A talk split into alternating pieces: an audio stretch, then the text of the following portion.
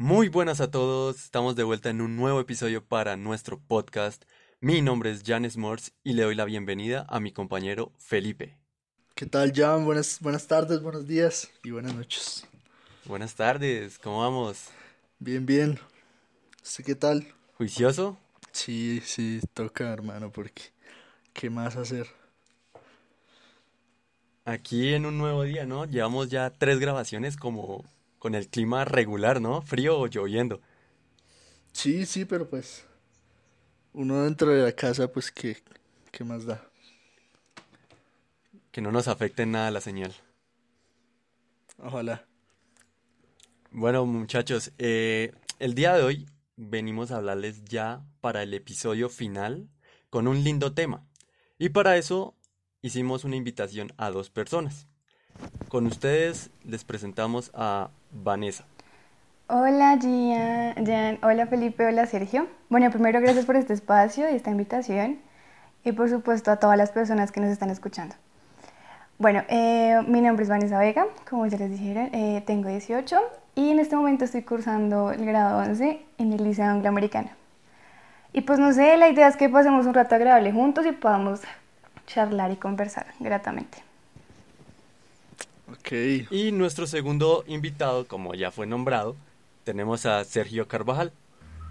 Eh, buenas, soy Sergio Carvajal, tengo 21, uy, estoy viejo, eh, y estudio Derecho y sí, la, y pues sí, como exponía la compañera antes, la, lo ideal de esto es generar un buen debate y una discusión agradable a todos los oyentes. Perfecto. Perfecto. Felipe, ¿nos quisiera hacer la linda introducción a este queridísimo y último episodio de la primera temporada? Eh, bueno, eh, como desde un principio lo planeamos, eh, nuestra idea fue terminar eh, esta primera temporada con un con un director y qué mejor idea que con este director que que ha sido uno de los personajes más importantes en el cine y, y en la cultura popular hablamos de Quentin Tarantino creo que es eh, un director que que hasta aquellos que ni siquiera han visto lo- sus películas deben, les debe sonar el nombre. Es un es director, escritor, productor de sus propias películas y, e incluso eh, es actor. Eh, obviamente él es eh, estadounidense y por su trabajo ha ganado dos premios Oscar y tres Globos de Oro por el, el mismo premio a, a guion original.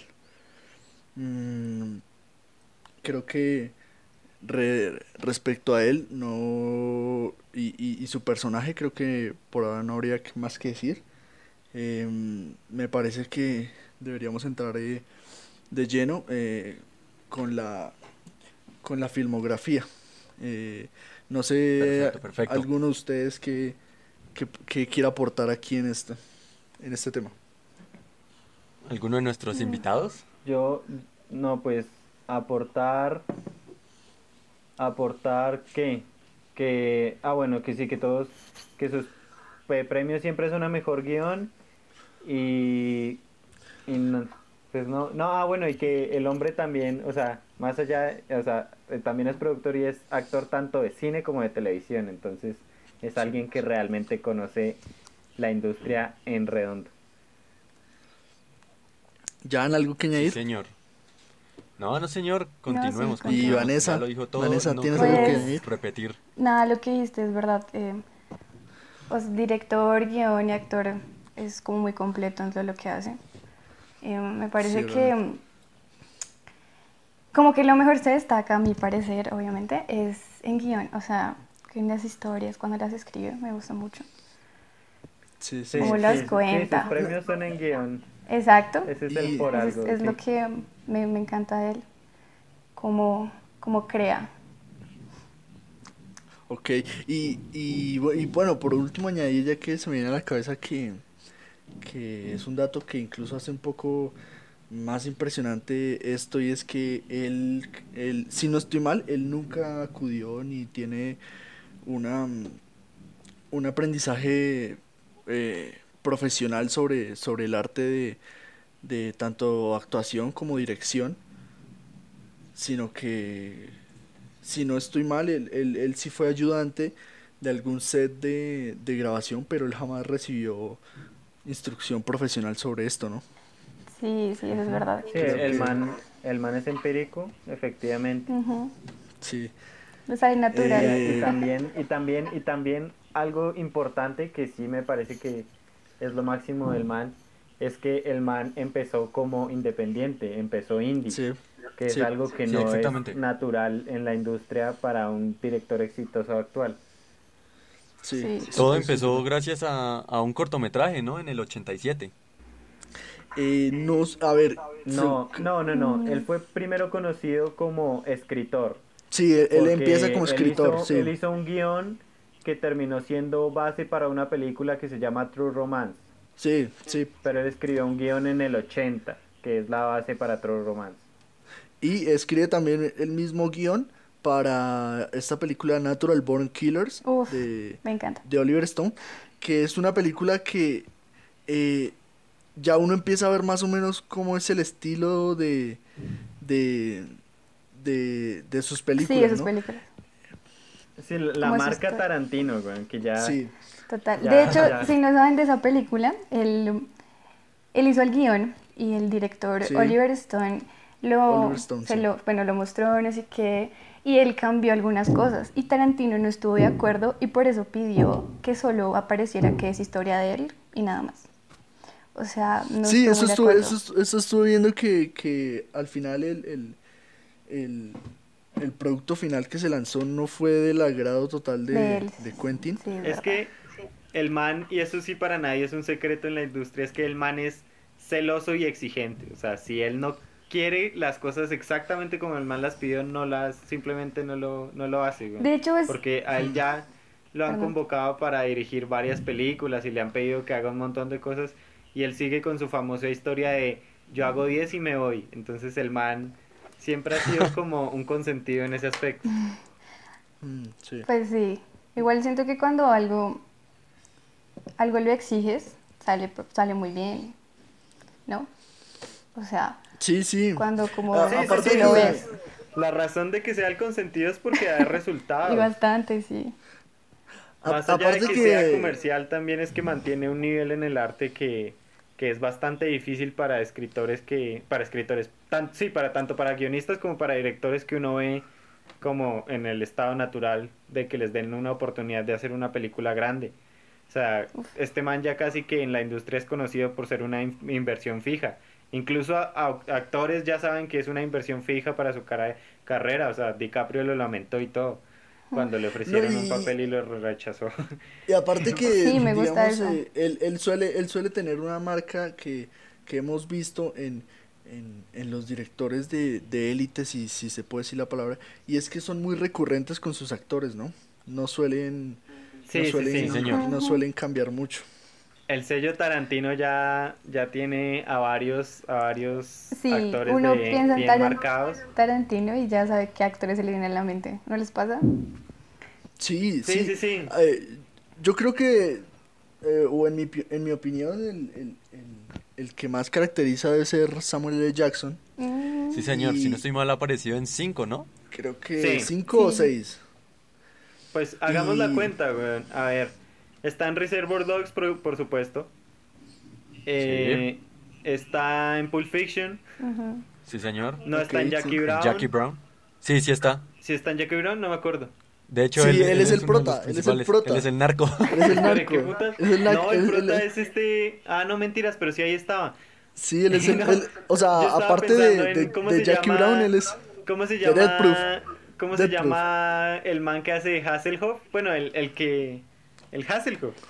Es que para mí, yo pienso en, en Jackie Brown y me sale este man... No me acuerdo, bro. Bueno, el, el que hace David Hasselhoff en la película de Bob Esponja, Lugar Común, todos se acuerdan. El de West Point. Eh, pero en, en, en Kill Bill creo que sale, no. En, no, en Kill Bill no sale. En, en Bastardo sin Gloria tampoco, creo. No. No. En, En Ja- en Django sí sale. Proof- Ah, no, esperen, yo me estoy confundiendo. Dead Proof era la que yo estaba pensando. En Jackie Brown, Jackie Brown sí sale, efectivamente sí sale. Eh. Death Proof no sale. No, en Dead Proof no sale. En Bastardo sin Gloria, en Bastardo sin Gloria tampoco. En, en Django sí En- sale. En y Django en- sí sale. En The y Hateful en- Lates es, es el del prota. reparto principal también. Y en, Y en la última no salió. Hollywood no sale. Entonces, Listo, esperen, cinco. no llevamos la cuenta. No, no llevamos la 5, cuenta. 5, 5, 5. A ver, Yo la estaba llevando, sí. uno. Yo conté Fiction- cinco. A ver, otra vez. No, en Reservoir Dogs no sale. Ah, no, en Reservoir Dogs. No, espera, ¿qué? No. No, no, no. A ver, Pulp Fiction 1, que diga. eh. Sí. Jackie Brown 2. Sí, eh, Django. Unchained 3. The Hateful Eight 4. ¿Y Y ya? Kill Bill. Y Kill Bill. No dijo que en Kill Bill salía. No, creo que No, en Kill Kill Bill Bill no sale. sale. Bueno, el caso, para cerrar el tema. Eh, 4, no, pero 4 de 9 es 50%. Sí o sale en Kill, sí sale en Kill ¿Sí? Bill. En volumen 1. Marica, en, en volumen 1, Kill Bill. Volumen. No ¿En recuerdo. serio? Hay que Yo buscar no ese recuerdo. reparto, güey. Si no estoy mal, sí. Bueno, el, Bueno. El, el caso, el caso, no, no, no, no, la idea no era. Hablar del actor. Hablar de Samuel L. Jackson. Sí, el, Era- la- el tema no es, no es Samuel L. sino, sino, sino Tarantino. Pero sí, él tiene, Pero- él tiene sus regulares. Es claro que tiene, o sea, digamos, DiCaprio ya también es de sus regulares.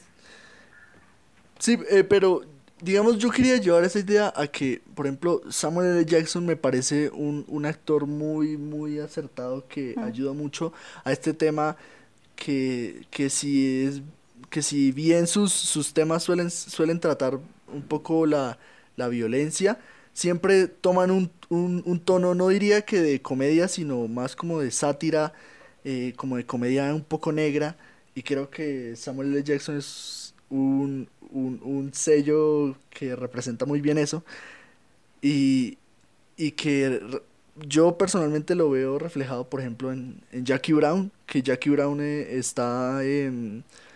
eh, ¿Cómo se llama él? Ay, ahora se me olvidó el nombre.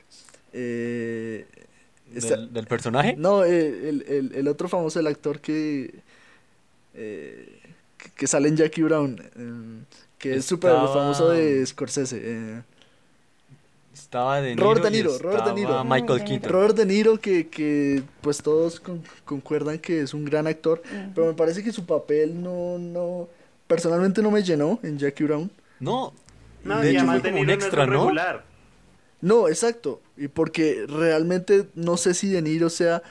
O sea, yo personalmente a De Niro solo eh, que lo haya visto eh, tomar un, una película de que lleve un tema no tan serio ha sido en eh, The King of Comedy. Y que Ah, personalmente a lo mí, hizo, lo súper bien. en, en Pasante. Pasante, Ah, en, Pasante, en- sí. en español se llama Annie. Pasante de De- moda. Eh, Eh, Sí, esa, en esa película con Annie Hathaway, el man también toma una... un- es que el, el man ya viejito ha empezado a suavizar sus temas y, y le da mejor, pero es cierto que, que De Niro, a pesar de que tiene una línea dura, igual que, que Tarantino, nunca fue elegido otra vez como para el reparto, como para estar entre los top. Sí, entonces yo creo que esa, esa, era, la, esa era la idea, ¿no? Eh, Sí, yo creo que para seguir, eh, donde, retomando donde quedamos, eh, él empieza a, a- Creo que su primera actuación así súper... Que, que uno puede decir que es un personaje principal, fue en una película con uno de sus grandes amigos y que ha sido colaborador en su carrera que se llama Robert Rodríguez, en una película que se llama Abierto hasta el amanecer. Em, él fue el, el- principal en esa película. Que justamente con Robert Rodríguez es con quien eh, vuelve a coescribir la historia de Death Proof. Y eh, ya de aquí, digamos, podemos dar el salto a, a 1992, donde estrena su primer largometraje, que vendría a ser Perros de Reserva, ¿no? Sí, Sí, señor. Esa, esa es una de mis películas favoritas de él, de hecho. No sé si, si, si meterla, creo que en el top 1. Para mí es top 1 de él. Es opinión personal. De Uy, hecho, no, no. les tengo un dato curioso. ¿Revelamos top 1 desde ya? Uy, No, no, no, no, no, no, espere. no, todavía no. Déjenlo ahí guardado. Calma, Déjenlo ahí guardado, güey. Eh, les tengo un dato curioso de esa, de esa película, de Perros de Reserva. No sé si ustedes recuerdan la, la escena en la que tienen al policía atado en una silla. Sí. Sí, Sí, obvio. obvio que Tarantino No, lo que hizo- Son dos, ¿no? Son dos. ¿No? No, no me que-. Perdón por Uy, fallarle. Y fallarle a Tarantino. No, es, es, es una película. Uf, esa película. Pero muy si hay un top una- uno en dos personas, debe ser. Debe ser buena. Es, es que, como, es que es como, ¿cómo clasificar el Reservoir Dogs? Es que ya, ya entra desde la definición del, de, la, de la etimología lo que es clásico, o sea, de lo que clásico en latín es digno de repetir, es eso, güey. Sí. O sea, Reservoir Dogs tiene que ser como el estandarte bajo lo que mucha gente quiera intentar ser en un futuro, o sea, simplemente es como un- así el faro al que mucha gente quiere llegar. Y no, y, y personalmente, digamos, muchas de las películas que, que triunfan actualmente suelen ser películas de muchísimo presupuesto. Este hombre con prácticamente nada de presupuesto saca esta historia tan pero tan bien diseñada, tan bien escrita y, y, y que en serio realmente eso fue un golpe en la mesa en ese tiempo porque ahí se empieza a conocer él y fue su primer largometraje que él saca y de una vez empieza a ser muy famoso para luego volver a dar un golpe aún más duro con Pulp Fiction, ¿no? Claro. Uy, señor. con- Que es también- que con Pulp Fiction ya fue la consagración, fue la muestra de que el man no es simplemente suerte. Sí. Sí. Muchachos, creo que no terminé el dato curioso. Ah, ok, ok. Perdón, perdón. Perdón. Lo que pasa es que, bueno, como les mencioné en esa escena en la que tenían atado al, al policía, en esa sesión de tortura, Creo que, perdón, otra vez. esa, esa escena eh, sale en un capítulo de Los Simpsons, si no estoy mal. Ah, sí. Ah, salen... uy, no, no recuerdo. Sí, Eh, de los Simpson, puede que Sí, sí sale. Sí sale. No, o sea, la verdad es que hay más de una re- referencia Ah, no, a los Pulp Fiction. Simpsons y a Hay los muchísimas, hay Hay muchísimas. aunque sea unas cuatro. Bueno, bueno, pero si Jan, por Pero favor, Porque digamos, eh, entre Carr y, y ay, bueno, entre Carr y el, y el otro amigo de Homero, eh, Lenny. entre, Lenny. entre Carr y Lenny, eh, alguna vez los ponen de traje y les hacen el ahí la, la referencia de Mr. White y Mr. Black, pero es Sí. jodiendo, pero pues es, es la referencia grande. Bueno, Jan, por favor. Ya me das risa. No, ya no vuelvo a decir nada, lo juro. Eh, bueno, lo que hizo Tarantino para esta escena fue que dejó atado por muchas horas en ese, en ese, ¿cómo le digo? En ese garaje a- al actor para que pudiese conseguir una actuación mucho más natural en la pantalla, Wow. que se viera que, que estuviese transmitiendo la tortura que le estaban haciendo en esa, en esa escena. Ah, Sí. ok. Uy, ok, eso Ventajas un de, poco de cruel. trabajar con Tarantino, no tener que fingir. Sí, güey. Sí. Exactamente. Oigan, yo también tengo como un dato curioso de Tarantino. No sé si Ok. ustedes sabían que, que él dirigió un capítulo de CSI de Las Vegas. Sí, Em, Sí, Oh, lo- el sí, lo capítulo sé. se CSI. llama Oh. Great Danger. sí, sí, sí lo sabía, sí. Sí, es muy... Yo no la verdad, sabía. la Por verdad si nunca lo he no visto lo porque sabía. no, no ¿Qué veo CSI, es? pero... Se Yo llama soy fan de CSI Las Great, Vegas. Great Danger. Salió en el 2005, Great creo, si no estoy equivocado. Ok. Sí, por si a alguno les interesa. Yo creo que no veo si es ahí hace como unos 20 años. Sí, pues es, yo también Sí, lo pues, intenté no, ver, pero es tampoco que- soy muy fan de eso, pero lo intenté ver y el, lo, que CSI Las les, Vegas es inmortal. güey. lo, que, lo que les digo No, es de, sí. del guion de este mano y como también director, es muy bueno, el capítulo vale la pena. Ok, lo voy a dejar ahí. Yo no, yo, yo, yo estoy, acá estoy haciendo ya una de la investigación porque quiero saber. Está bien. Pero- qué es. Pero bueno, entonces decíamos, viene Pulp Fiction, ¿qué podemos decir de Pulp, Pulp Fiction? Fiction. Pulp Fiction.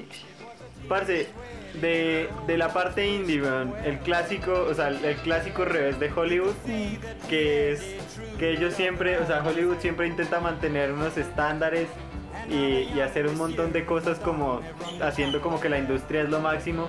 Y la mera verdad es que las películas indie de gente que viene de la nada siempre terminan rompiendo una y otra vez el estereotipo, entonces esa es la grata sorpresa de digamos de que la gente simplemente salga y se le pueda prestar esa atención, entonces para mí Quentin Tarantino es la, la grata sorpresa de una película indie. De hecho, yo. No, y, Ah, perdón. y qué pena. Y, y, ah, pero digamos son son películas que, que como ha pasado con varios clásicos en su tiempo no no fueron tan valoradas como lo son hoy en día, ¿no? Sí, sí, sí. Es, pero eso, eso también es como la paradoja del gran artista en mi, como en mi pensamiento. Porque es, es de gran artistas que no hayan sido valorados en sus inicios, weón. O sea, Sí, real está el pasado, del gran sí. artista. Sí, sí, sí, eso es verdad. Mm. ¿Qué, qué pensarán los actores a día de hoy, no? Con, con todo esto de que prefieren, digamos, que tienen mejor recibimiento ahora que antes, ¿no? No, pero, pero pues yo creo que ya desde, desde, desde Reservoir Dogs, el hecho de que, por ejemplo, un, un, un actor que, que yo creo que para este tiempo era un actor reconocido como Steve Buscemi, haya aceptado estar en la, en, en esa película, yo creo que los mismos actores se dan cuenta de, de que el director no es, Sí, no es Eh, cualquiera. no es cualquier cosa. Que tiene lo su mismo, toque. Vemos en Pulp Fiction a, a un, a un John Travolta, Travolta. que para ese tiempo era... Uy, sí, Era Tra- Travolta en los noventas era un hit, Sí, weón. bastante. Era lo máximo. Y, y, y comienza pues el, la presentación de esta, de esta actriz que, que lo mismo vendría a ser una recurrente que es Uma Thurman, ¿no? Mm. Grande. Sí, señor. Muy buena Grande, también. grande. Yo, Sí. de hecho, me- es curioso porque la primera película que vi de él fue Pulp Fiction. Y, mm, Ok. El cine no, o sea, es gracioso porque no es algo que me haya gustado como hace mucho tiempo. De hecho, yo como en esto que me gusta el cine y me agrada y lo admire, hace como dos años. Y, mm, Sí. y el primer director que vi fue, fue Tarantino y el que me gustó fue como, uff, Tarantino es genial, no sé qué. Y en un momento fue mi director favorito por, debido a Pulp Fiction, porque fue la primera película que vi. Me pareció que, no sé, Sí. rompía como esto de, de que el principio es el fin. eh, Sí. eh, lo que muestra y también como la narrativa fragmentada de él, pero que no pierde el hilo de las historias que va contando. Eso, Esa, eh, eso, esa es una magia de eso Tarantino es que yo algo quería que eso es lo que más- Sí, yo, yo realmente, o sea, personalmente Tarantino no es de, no es de mis favoritos, pero si algo tiene ese hombre, y en Pulp Fiction es una película, es, no es- ya dije que no es mi top uno, pero creo que eh, la cohesión narrativa que tiene esa película es magnífica, es muy, muy buena. Pues, A mí, sí. no, más allá de más allá de Pulp Fiction, Tarantino en general, me parece que esos guiones, esos premios de guion los tiene bien ganados porque es un escritor que sabe hacer lo que lo que Felipe acaba de indicar, es una cohesión de que él de que él puede contar una historia sin necesariamente estar en el inicio y eso es algo que poca gente puede hacer porque mantener la atención de un espectador tanto tiempo, manteniéndolo totalmente a ciegas, es algo realmente difícil de hacer y eso requiere talento, güey. Porque muchas de sus historias ni, o no tienen el inicio o así tengan el inicio, uno no tiene realmente las respuestas hasta el final o empiezan por la mitad o empiezan con una historia que no tiene nada que ver. Entonces, realmente cómo el man gan, se gana la audiencia, cómo se gana la, la atención eh, mientras hace tiempo en una historia que sigue, con, que sigue pasando afuera y uno realmente no se da cuenta en las películas, sino hasta el mero final. Es, es, es lo, que, lo que para mí es su mejor talento, que es ser un buen guionista. El man es Sí, muy, muy buen guionista. Es Sí, definitivamente. De acuerdo. Bueno, algo Yo, más yo por les iba a hacer una película. ¿Cómo? Yo quería hacerles una, una, una pregunta de la película, de Pulp Fiction. Quiero saber, para cada de uno de ustedes, cuál es su, su escena favorita de esta Uy. película. De Solo Pulp una. Fiction. La mía es una muy bizarra. Elegir, ush, elegir una Eh, escena de Pulp Fiction. Yo creo que yo sí tengo la mía. A ver. Eh, La mía es como muy bizarra. Eh, cuando. Ah, este man. Se me olvida el nombre. Bueno, corre y entra a la, a la tienda. Y bueno, y bajan y sale el chico así, todo su masoquista, así, con ese su traje negro. Esa escena me gusta mucho. Ok. Me gusta mucho. ¿Alguien más? De... Yo, yo voy con la mía. A ver.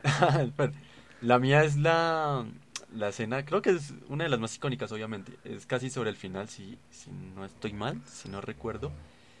Eh, cuando es el atraco de la cafetería. Ujú. Es Sí, la, es es la inicial y la final. Sí, principio. Ah, sí, sí, señor. Cuando, cuando le pide que saque su billetera y, y le pregunta, bueno, ¿cuál es? La que dice, eh, que tiene escrito Bad motherfu- Motherfucker.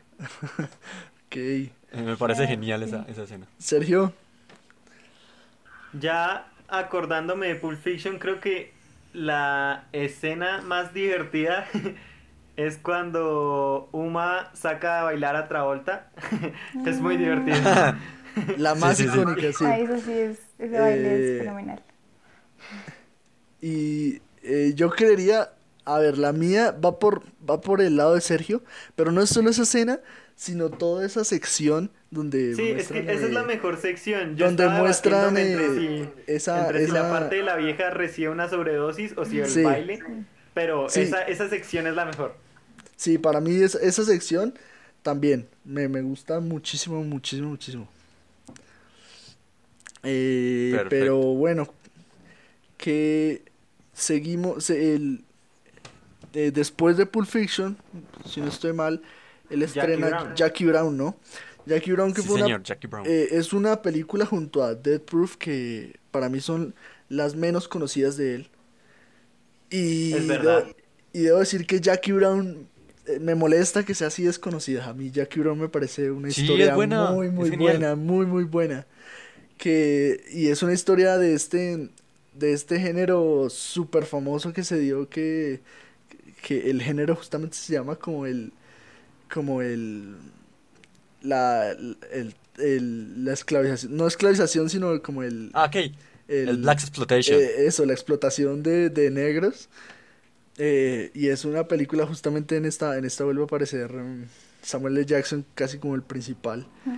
Y es una película que eh, eh, repite tanto como una excelente historia, un buen guion, y algo que, que, que no, que, que yo quería decir, y es que otra cosa mm, magnífica de Tarantino es los personajes. Creo que él no abusa de meter personajes por meterlos, de dejar personajes eh, como que ayuden como a como a, a dar salto a otra historia, como meterlos ahí en medio, pero que realmente solo sirvan para eso, sino que él trata de, de desarrollar los personajes.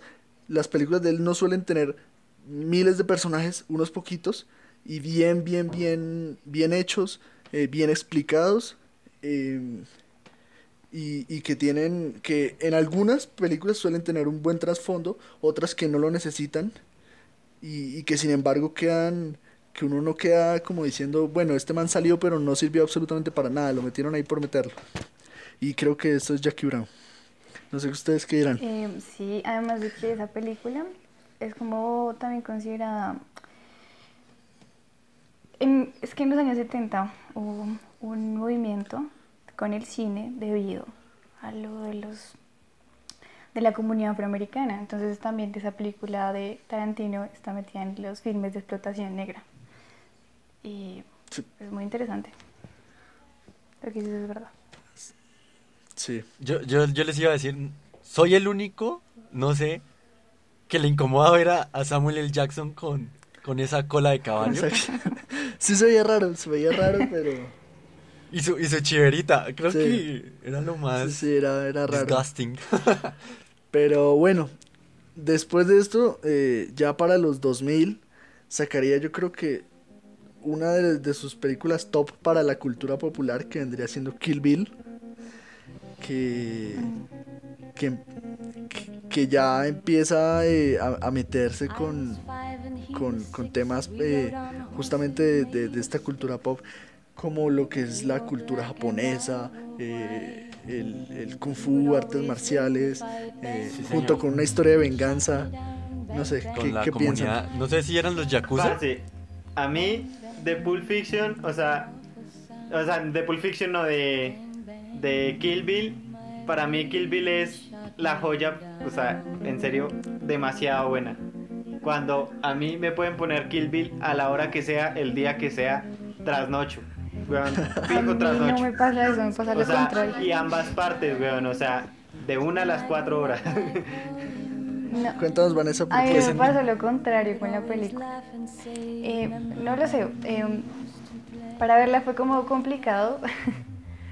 Yo no, yo soy de esa clase de personas, no sé si existe alguien más, que mm, cuando yo sola, estoy sola viendo una película, sin compañía, tengo que pausar las películas. No puedo verlas de corrido. A menos de que la película me atrape tanto que realmente no, no pueda pausarla.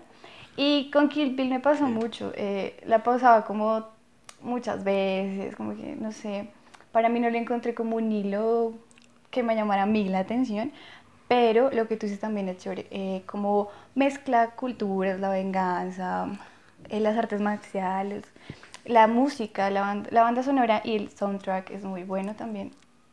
Sí. Entonces eso De los mejores soundtracks Sí. de Tarantino. es Sí. muy, muy bueno. No, Es que y- los, los y creo que- efectos y su música fueron geniales. Y a ver, realmente de Kill Bill solo hay una cosa que me molesta cada vez que lo veo y es que personalmente creo que muchas de las escenas de, de, de no digo todas, pero sí digo algunas escenas de, de peleas, me parece que no fueron tan bien logradas. Pero creo que en esta película resaltamos algo y es la versatilidad del, del director como guionista. Y es que te puede meter esta historia de venganza con, con lo que decíamos, con tantas otras cosas que, que me parece una cosa muy, du- muy difícil de hacer. Y, y que resalta lo mismo a él, no solo como, como actor o como director, sino como un gran, un gran escritor. Sí. Sí, Yo para sí mí tengo Kill que Bill, decir algo. o sea, Kill Bill Continúe, Sergio.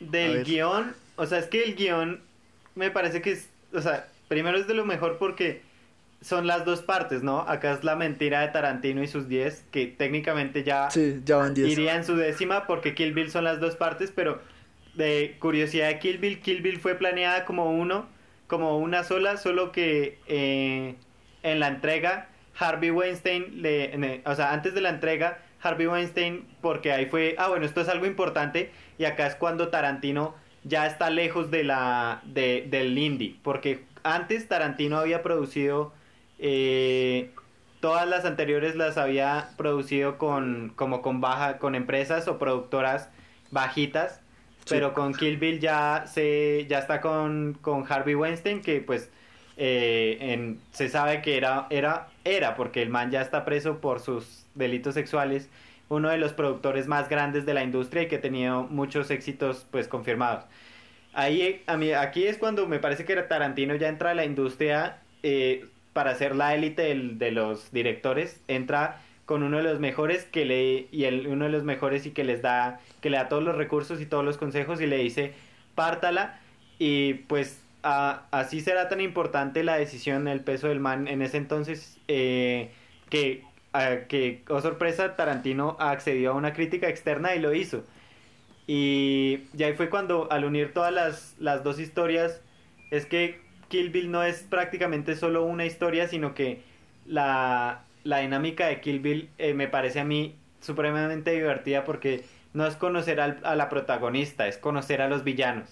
Sí. Entonces, Sí. que la historia sea sobre los villanos, me parece que es también es algo que, que no mucha gente se siquiera piensa. Entonces, la hace, la hace muy dinámica y como ya dijo Felipe, eh, también creo que me gusta tanto por las referencias tan grandes a la cultura popular y también por la referencia tan grande a la cultura popular que ha construido o que ha mostrado ser Kill Bill, porque o sea, porque con, es, es que es intercultural y eso me parece que también es algo difícil de hacer, que Hollywood ni siquiera toma el riesgo de hacerlo, pero a Tarantino simplemente no le importa y lo hace y es, eh, digamos, unir culturas que están cercanas en Estados Unidos, eh, como puede ser la cultura de, del, de qué, del norte versus el sur, y después ir a China, y después ir a Japón, y en cada, en cada lugar mostrar como eh, un desenvolvimiento interesante de su respectiva cultura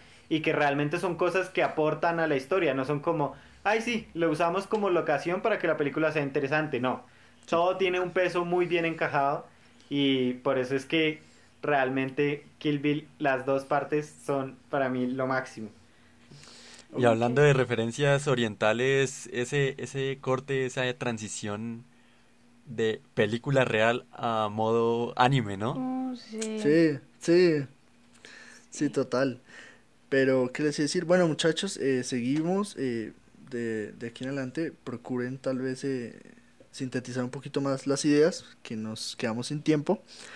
Eh, eh, seguimos y con una, ya dijimos, de, de las menos conocidas, Dead Proof, eh, que coescribe y junto a su amigo Robert Rodríguez.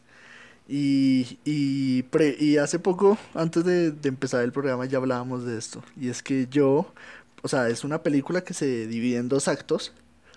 Mmm, y que personalmente yo creo que el segundo acto sobra.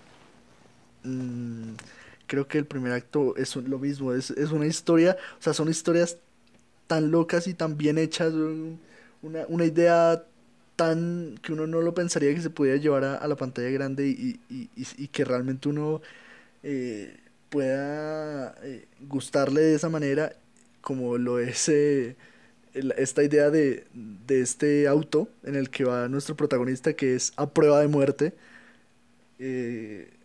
Y, pero realmente yo creo que el, el, el, segundo acto sobra, no sé qué dirán ustedes. Yo, al igual que se, lo, que se lo dije antes, para mí el segundo acto es la conclusión porque Tarantino hace muchas cosas interesantes y desenvuelve muy bien la acción, sea real o exagerada, pero la verdad es que eh, eh, es como, como la premisa de Prestige. Eh, la, gente, la gente se conforma como con ver el pájaro y verlo desaparecer, que vendría siendo la acción, pero el real acto de magia está en, en, el, en el traer toda la realidad, en el volver a hacer aparecer el pájaro, que es lo que hace mejor Tarantino y es dar el golpe de realidad al final con la explicación, con la lógica. O sea, se ven Reservoir Dogs, se ve en, se ve en Pulp Fiction, eh, se ven, bueno, en otras películas más avanzadas se ve mejor. Y es, y es eso, o sea, la, la genialidad del guionista es que, bueno, uno tiene una, una secuencia de, de escenas interesantes que me, tal vez tengan un sentido, pero el fondo es nulo y la gracia del, del segundo acto, aunque sea menos agraciado efectivamente, es ese, es, es, simplemente es un complemento, tal vez no tan, tan beneficioso, pero sí es necesario. ¿Ustedes muchachos tienen algo por decir? Yo tengo que decir que luego de que grabemos esto me pondré a verla. Por dos. Esa... Vanessa tiene. Pues, ¿No la has visto tampoco? No, esa tampoco. Ok. Bueno. Yo la iba a ver justo antes de grabar, pero no sé por qué no la terminé de ver, la verdad. eh, bueno, entonces eh, seguimos.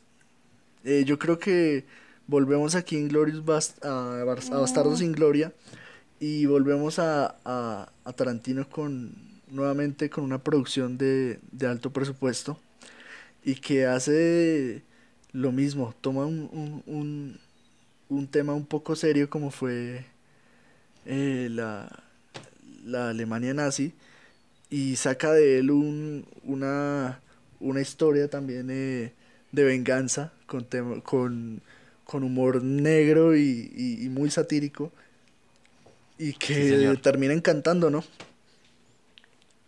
Sí, sí, pues yo creo que esa es una de las películas creo que más conocidas por él, ¿no? En, en sí. su año. Esa fue en el 2010. 2009.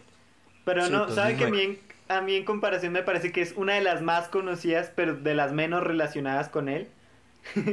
Sí, eso es verdad. Yo creo que, bueno, en mi caso No yo esa película la vi como dos años después, pero jamás me nombraron al director. Y luego de muchos años, ya cuando tenía ya sus 17, 18 años yo, eh, me nombraban esta película. Y yo obviamente no, no asociaba al director hasta que cuando me puse a ver varias películas y me sale que era de Tarantino, yo que como, por Dios. Sí, sí, ¿Qué sí, pasó es, aquí? es una sorpresa, no es...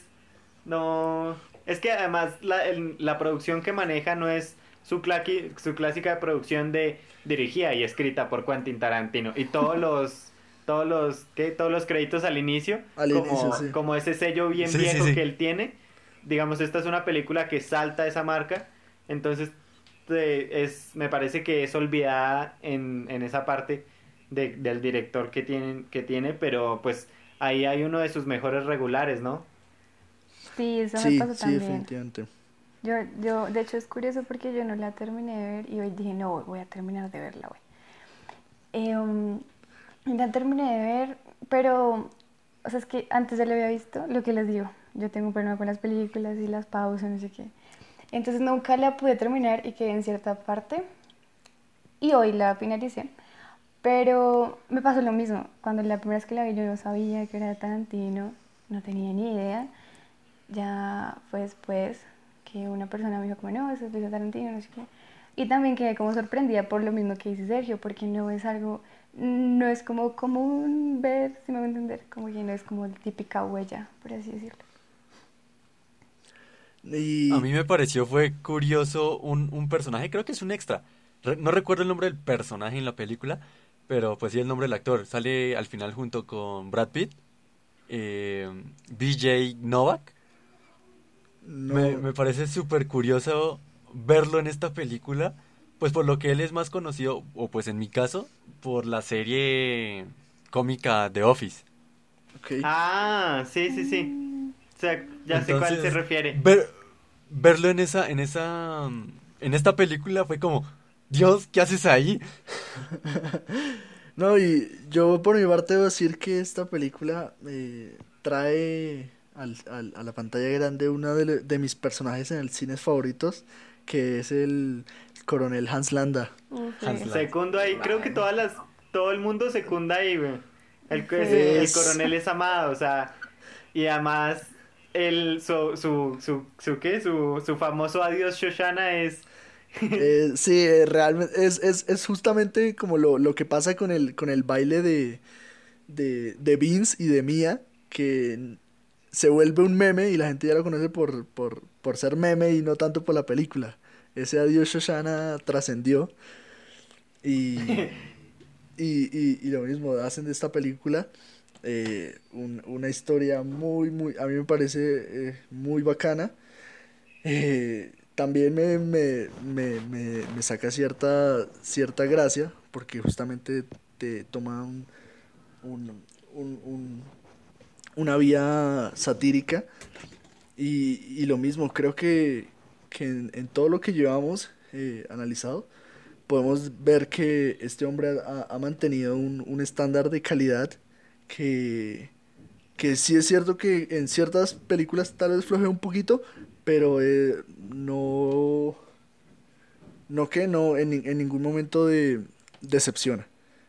Em, Y acá... Una, una de mis... Y acá, acá dos cosas que yo quiero decir, ah, eh, pues en específicas de, de Bastardos sin Gloria, es que ganados regulares, da ganados regulares muy buenos, y pues a Christopher Waltz, que ya lo mencionamos, sí, y, y gana a Brad Pitt, que, que es otra apertura muy, muy grande, eh, pues porque el man también es un hit como actor. Entonces, eh, de, de lo importante me parece otra vez que, aunque las películas de la guerra mundial ya estén demasiado, demasiado recargadas, es una Total. película que realmente no aburre. O sea, a pesar de que uno ya sepa la trama, comillas, de la Segunda Guerra, eh, es una película que aún, aún no se- uno sepa qué va a pasar, sorprende y, y, y sí, como que renueva, o sea, no se queda, no se queda vieja, uno la puede volver y vuelve a emocionar, sí. volver a ver y vuelve a emocionar, sí. Eh, Y, tiene, ahí tiene la cultura alemana y francesa también muy bien. Muy bien. O sea, Eso iba a decir. Eso, eso es verdad. Sí. Sí, La porque disfruté algo- mucho por, por que- esos cambios de idioma. Sí, no, y además algo que, que le encanta hacer a los gringos es la apropiación cultural de que todos hablan como ellos y piensan como ellos, cosa más Sí. falsa. Es Sí, verdad. sí. O, o- Y en cambio, acá también, hay, por hay una escena muy importante que se diferencia exactamente por eso, por cómo cuentan los alemanes a cómo cuenta eh, el resto del mundo, un occidental, un inglés o un estadounidense.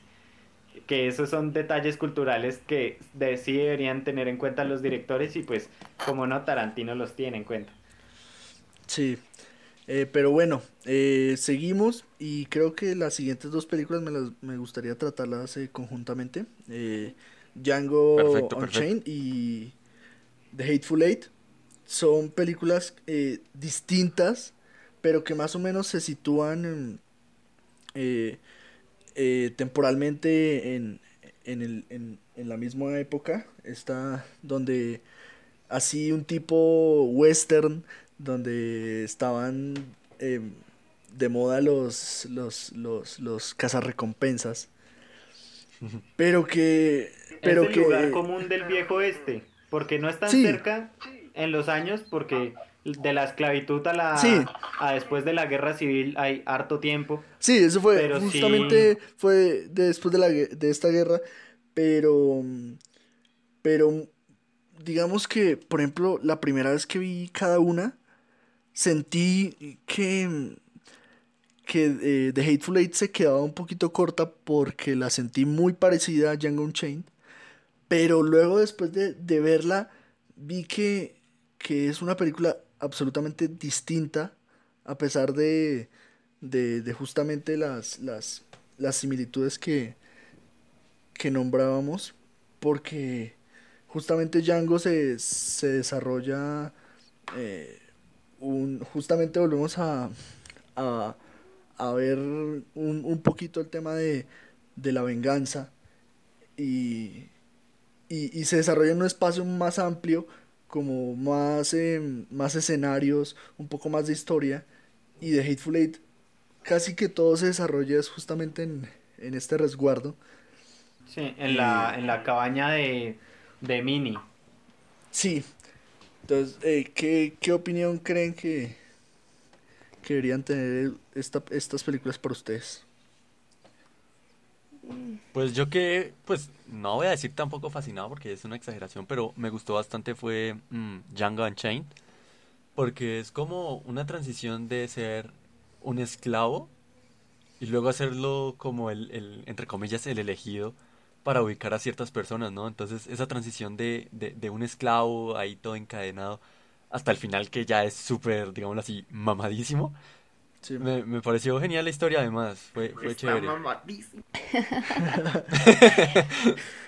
Sí, No, y- yo creo Y que pues de Hateful Eight, lo que les comentaba antes, no, no, no tuve tiempo para verla, entonces mañana se las les digo en privado. em, como el crecimiento de ese personaje es, es muy brutal y como te muestra también como una realidad y como las oportunidades de la vida te, te pueden cambiar, ¿no? Sí. de una u otra manera. Entonces, no, sí, es, es una película de Tarantino que la- para mí personalmente me encanta mucho. Y, y no sé si sabían que es una, creo que las más caras que ha hecho. Sí, La de no ah, ay, me- sí, creo que costó como 100 millones el presupuesto. Vamos a ver. No lo, no lo conocía. Sí, es una, como Bueno, creo que las que más ha y- metido. Su presupuesto sí fue de 100 millones de dólares. Sí, es una de las, no sé cuánto recaudaría, no sé cómo sería, pero sí fue una de las más- 425 Ush. millones 368 mil 238 dólares. pues. Ok. Pero, pero bueno, para añadir en esta vuelve a repetir eh, Christoph Waltz y vuelve a hacer otro papel memorable, ¿no? Como Uy, el, grande. doc- el Dr. Schultz. Y- doctor. Y, y la, y la ironía de que vuelve y, y es alemán, o sea, Sí, sí, sí, sí. tiene que representar su patria, pero el man lo hace bien, porque es que, eh, o sea, hay, hay lugares comunes, o sea, es que yo siempre he pensado que a Tarantino le gusta hacer eso, le gusta extraer lugares comunes a la pantalla, porque a él le gusta traer el viejo este, le gusta traer las pandillas, le gusta traer, eh, eh, digamos... Y las el- pandillas son en, en Los Ángeles, ¿no? de- pues pandillas en... Sí, o sea, pandillas en general, o sea, como crimen organizado. Sí, Eh, Sí, señor. Y entonces el, el man, digamos, en estas últimas dos pe- películas de Hateful Eight y Django, el lugar común es el lugar común es el viejo este, pero pero el, en, en ambos mete como lugares, o sea, mete como personajes muy importantes y, y que hacen defensas culturales importantes, como ya dijimos, la digamos la defensa de la de la cultura alemana, eh, pero en Django, eh, digamos, también eh, muestra la parte de, la, de lo que se conservaba de la cultura africana, o digamos de también cómo le quitaban la cultura a esta gente cuando la obligaban, digamos, a aprender otro idioma solo por el capricho de sus, ah, eh, de sus, de sus amos, y también a vestir diferente. Todo este tipo de cosas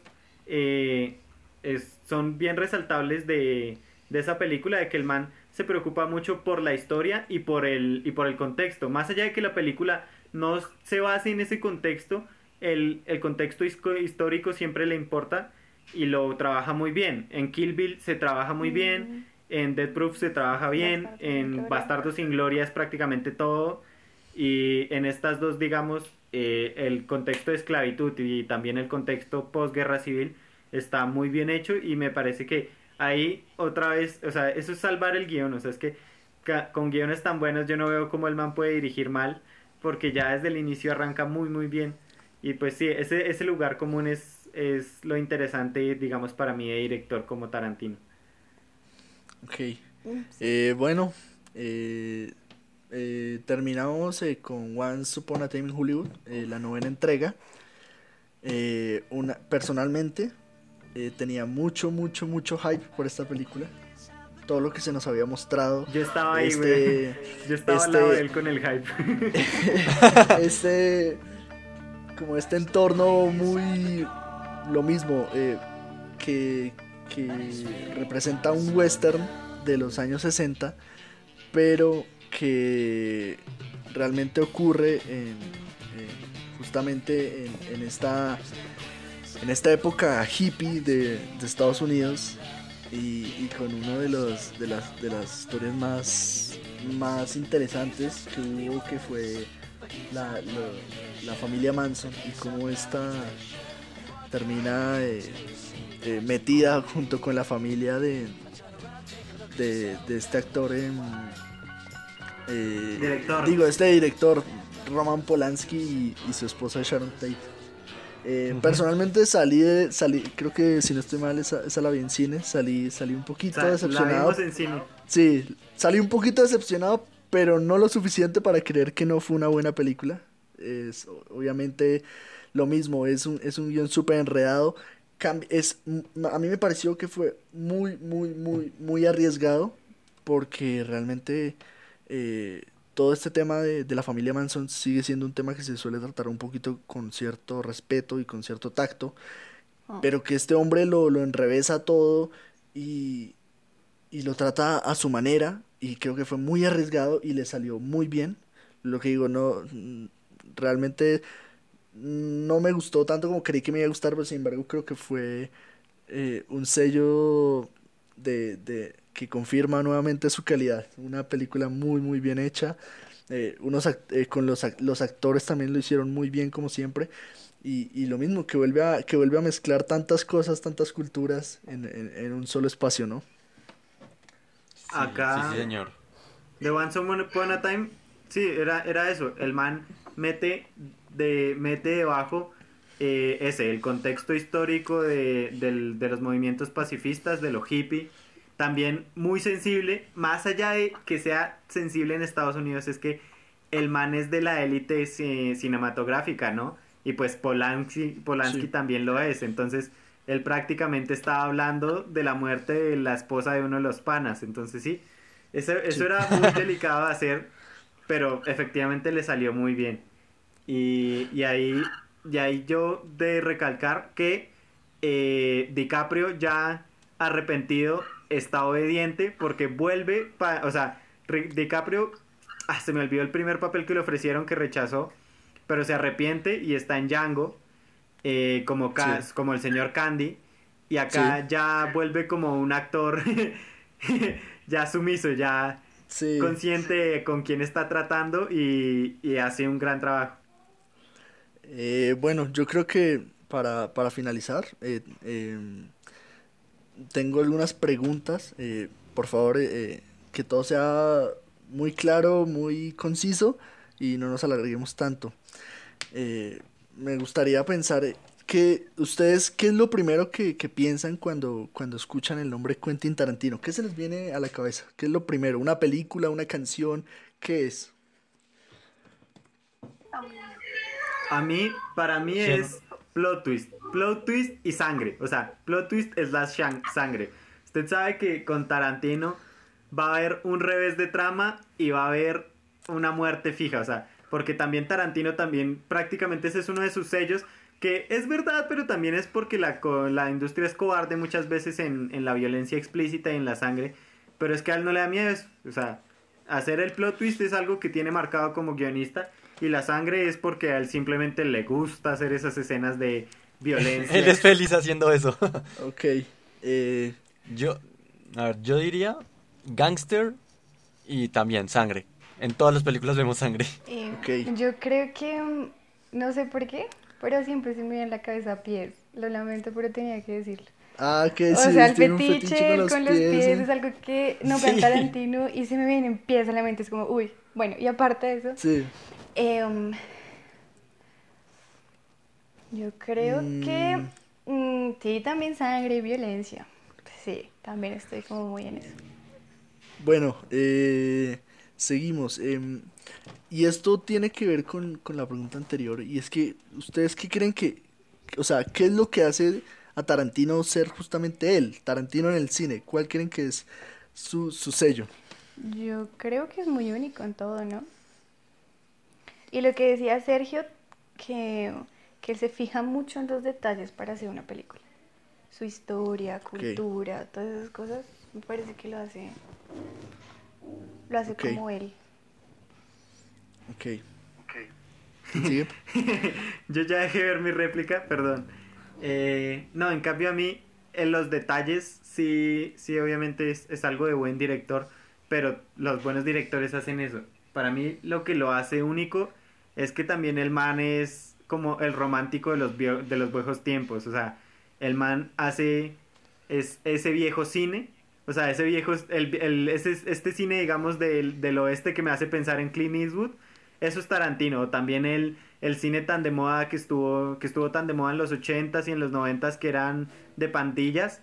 Eso es Tarantino. Él es un cine nostálgico, con formas antiguas de grabar, con los créditos al inicio, eh, sin, sin nada family friendly, eh, sin historias lineales. Él es ese cine viejo. Ok, Jan.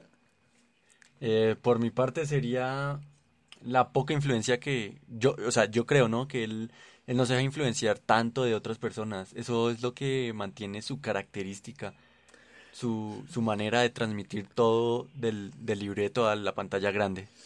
Eh, ok, bueno, yo, yo creo, y, y, voy, a, a, anotar algo ahí, y es que mucha gente justamente piensa en su estilo, su sello, justamente la violencia, pero yo creo que, y algo que si uno se pone a, ver en a, tener en cuenta y ver, y es el manejo de él, o sea, lo mismo, como decíamos, él, él nunca tuvo eh, una, una, maestría en, en, justamente todo este tema de, de, ser director, pero creo que el manejo de cámara de él es el arte de lo simple.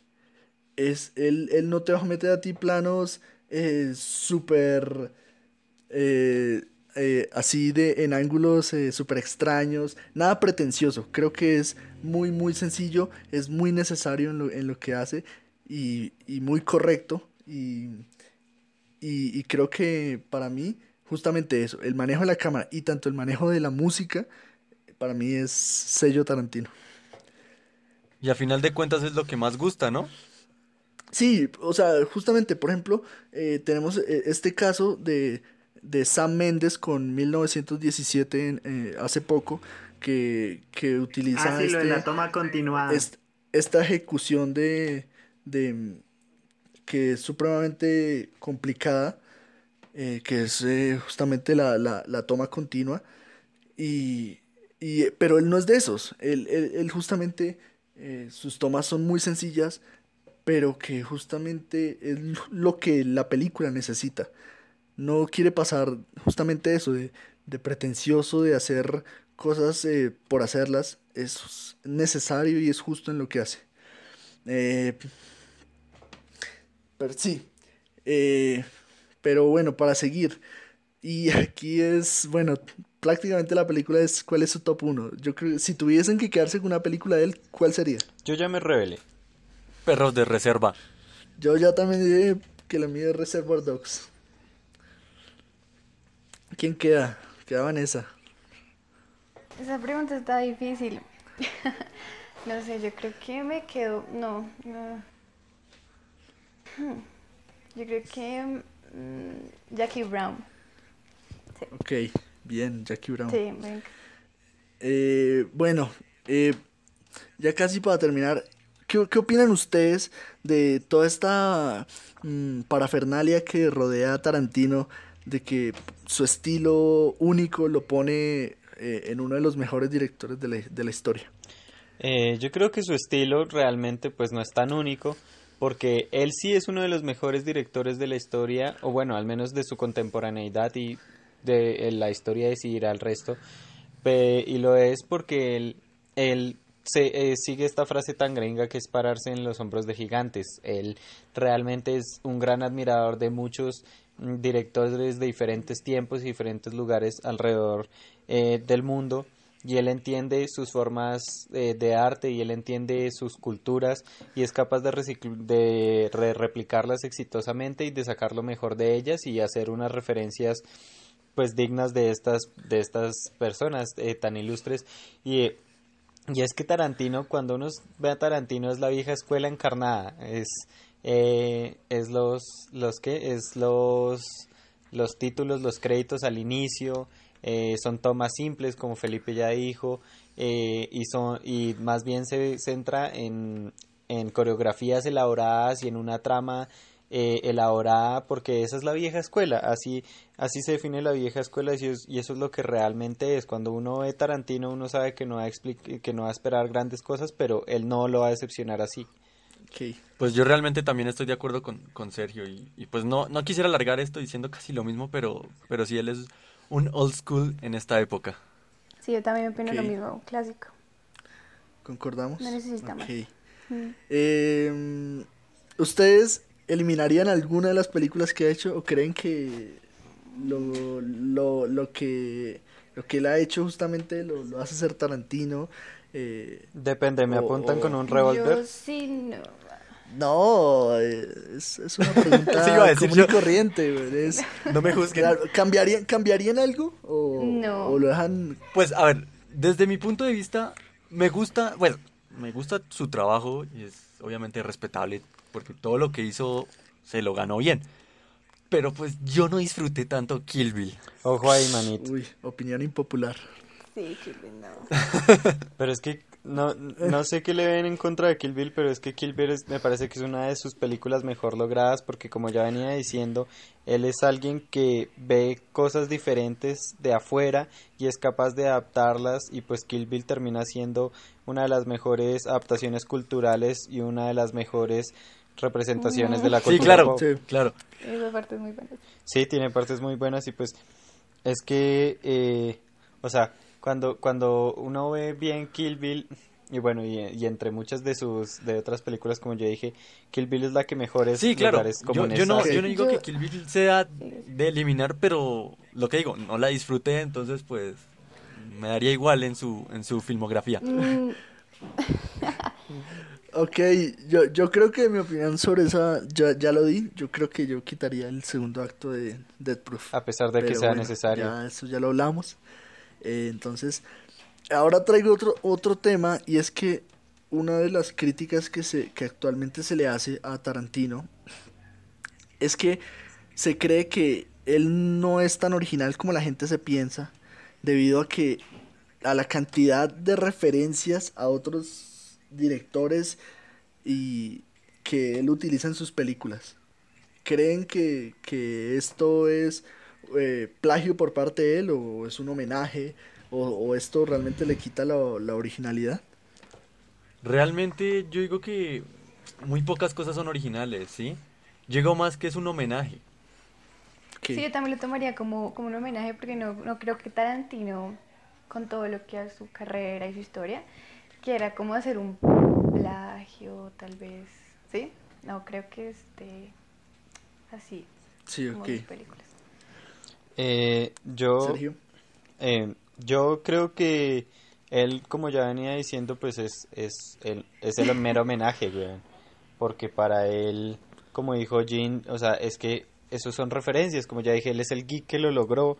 Y, y me parece que él simplemente está muy feliz de poder eh, dominar la técnica de otros directores Exacto. grandes y, y que él mientras hace todo esto pues eh, sigue, si- sigue teniendo su propia originalidad y su propio estilo entonces de, de Tarantino pues es la genialidad de él y es que él muchas veces eh, se basa en estos directores, diferentes directores para dejar su marca y también más allá de lo que uno ve en la película, él deja su marca en los actores, o sea, digamos a Uma Truman cuando estaban grabando eh, cuando estaban grabando Kill Bill, él la puso a ver The Killer y Coffee lo puso a ver también por unos dólares más de Sergio Leone, que es un director que él adora y son marcas que él deja porque son estilos que le gustan y que sabe replicar y hacer la transición cultural y de tiempo exitosamente y eso es realmente la genialidad de él de poder combinar ambas cosas y que le salgan tan bien.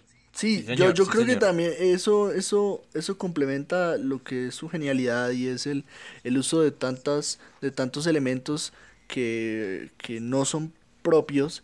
Por ejemplo, el, el, el, el que es un fanático total, como ya Sergio lo dijo, de, de, de este director eh, italiano Sergio Leoni, que es un ícono de, del- de los, de los western y que prácticamente vemos mucho de sus, de, de, de lo que, de lo que de lo que este director eh, hizo en su tiempo y vemos cómo él lo, lo puede adaptar, lo puede ho- homenajear en sus películas y que no queda como forzado, como que lo, lo metió por, por, por meterlo, sino que lo adapta muy bien y queda muy bien. Entonces creo que también es, es, es genialidad por parte de él. Em, y, Perfecto. y bueno, yo creo que ya eh, para terminar, ¿qué, qué podríamos decir? Yo ¿Qué quería podríamos preguntarle concluir? Ok, eh, qué director, como que recomiendan, qué, qué director para ustedes. Mm, yo siempre he dicho que depende.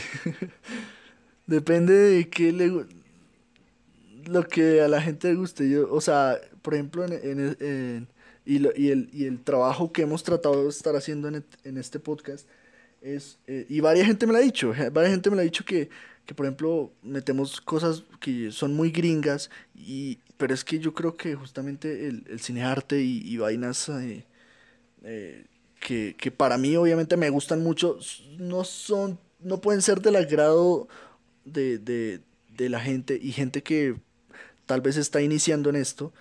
Entonces yo creo que eso depende mucho, pero yo creo que lo que yo siempre he dicho, si comienzan con directores eh, gringos que hacen películas que buenas, o sea, ante todo que son películas buenas y que son del agrado eh, de todo el mundo, yo creo que no está mal. Y lo que yo siempre he dicho, si, si comienzan con, con este director eh, canadiense Denis Villeneuve, si comienzan con Christopher Nolan, yo creo que son directores sí. que hacen películas que hacen películas excelentes y, y que y que en serio pueden gustar y que porque le gusten a todo el mundo que sean blockbusters no creo que sean menos que, que, que otra cosa. Entonces yo creo que por mi parte siempre siempre esa, esa será mi recomendación o Denis Villeneuve o Christopher Nolan para iniciar siempre me, me, me parecen muy bien. No sé qué, qué digan los demás. Ah, yo, en cambio, pienso, bueno, o sea, sí, lo que dice Felipe eh, tiene razón, o sea, la verdad, uno, tam- uno cuando ve a los productores, a los directores buenos, uno ya está viendo películas buenas en general y por eso es que son considerados buenos, o sea, evitar esos directores es como tonto desde un inicio pero digamos, yo sí no, eh, o sea, hay directores que hacen blockbusters, por supuesto, y diferentes tipos de, de géneros que les va muy bien, pero me parece que lo importante es seguir, digamos, gente que tenga que tenga eso, que tenga una variedad y sin importar en qué nivel de la industria se haya hecho o porque es recordado que uno le pueda ofrecer varias cosas sobre las que uno se interese.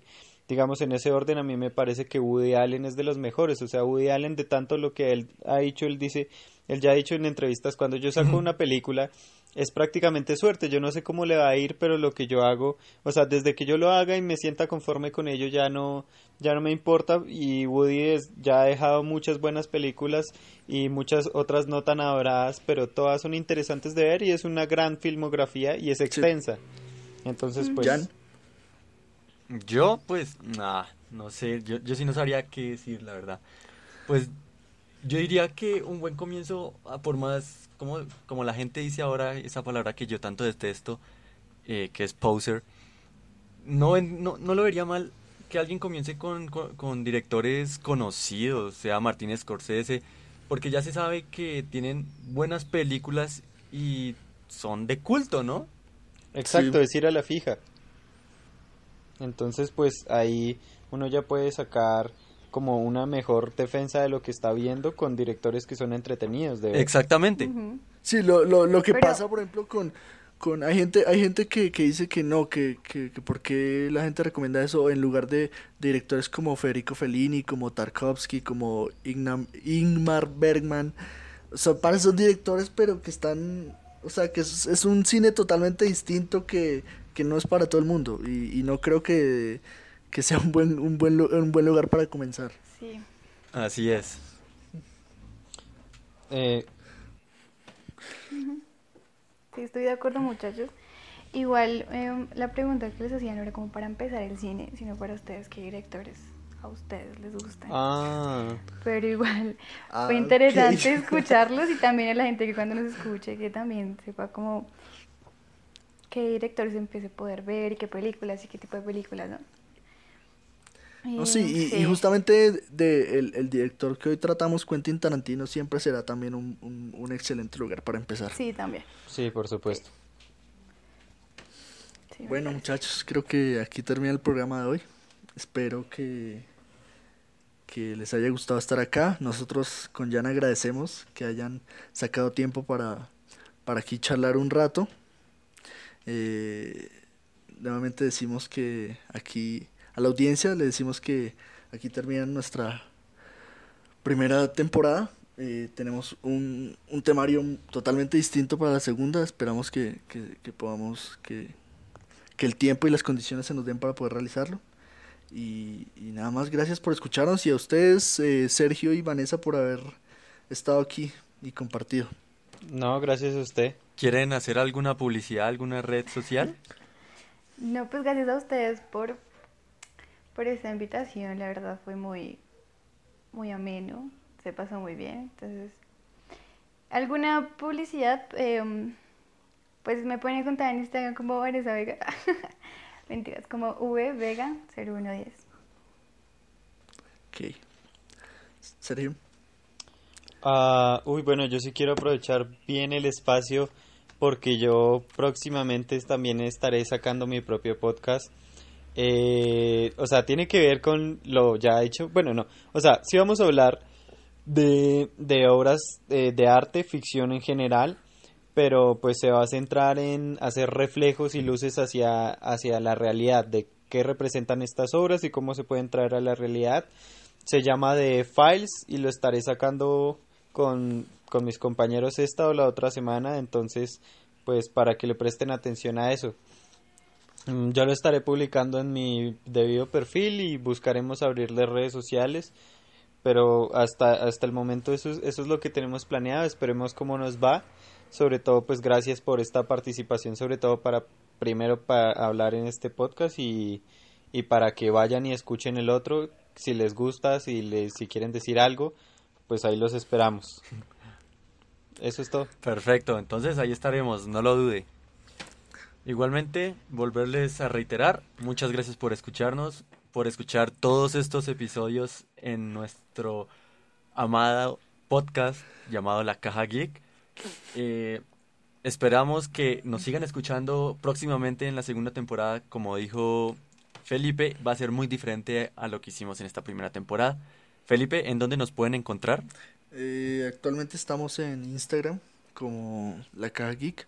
Ahí estamos eh, eh, ya más regularmente estamos haciendo más eh, actividades y, ejercicios de, de estar recomendando películas, eh, cines, todo, todo lo que, lo que nosotros hacemos aquí en este, en este, en, un capítulo de una hora, estamos más o menos resumiendo ya. Entonces, síganos, eh, que también estamos eh, publicando cuando vamos a estar sacando capítulos o algún especial. Entonces, pendientes. Sí, señor. Nos pueden escuchar en plataformas como lo es Spotify, Deezer, Anchor, iBooks, Spreaker y Podcast Go, entre otras más. Entonces, muchachos, muchísimas gracias por venir. Otro día más de grabación. Espero les haya gustado. Y nada más, muchas gracias otra vez y nos veremos en otra ocasión. Pues chao. Adiós muchachos.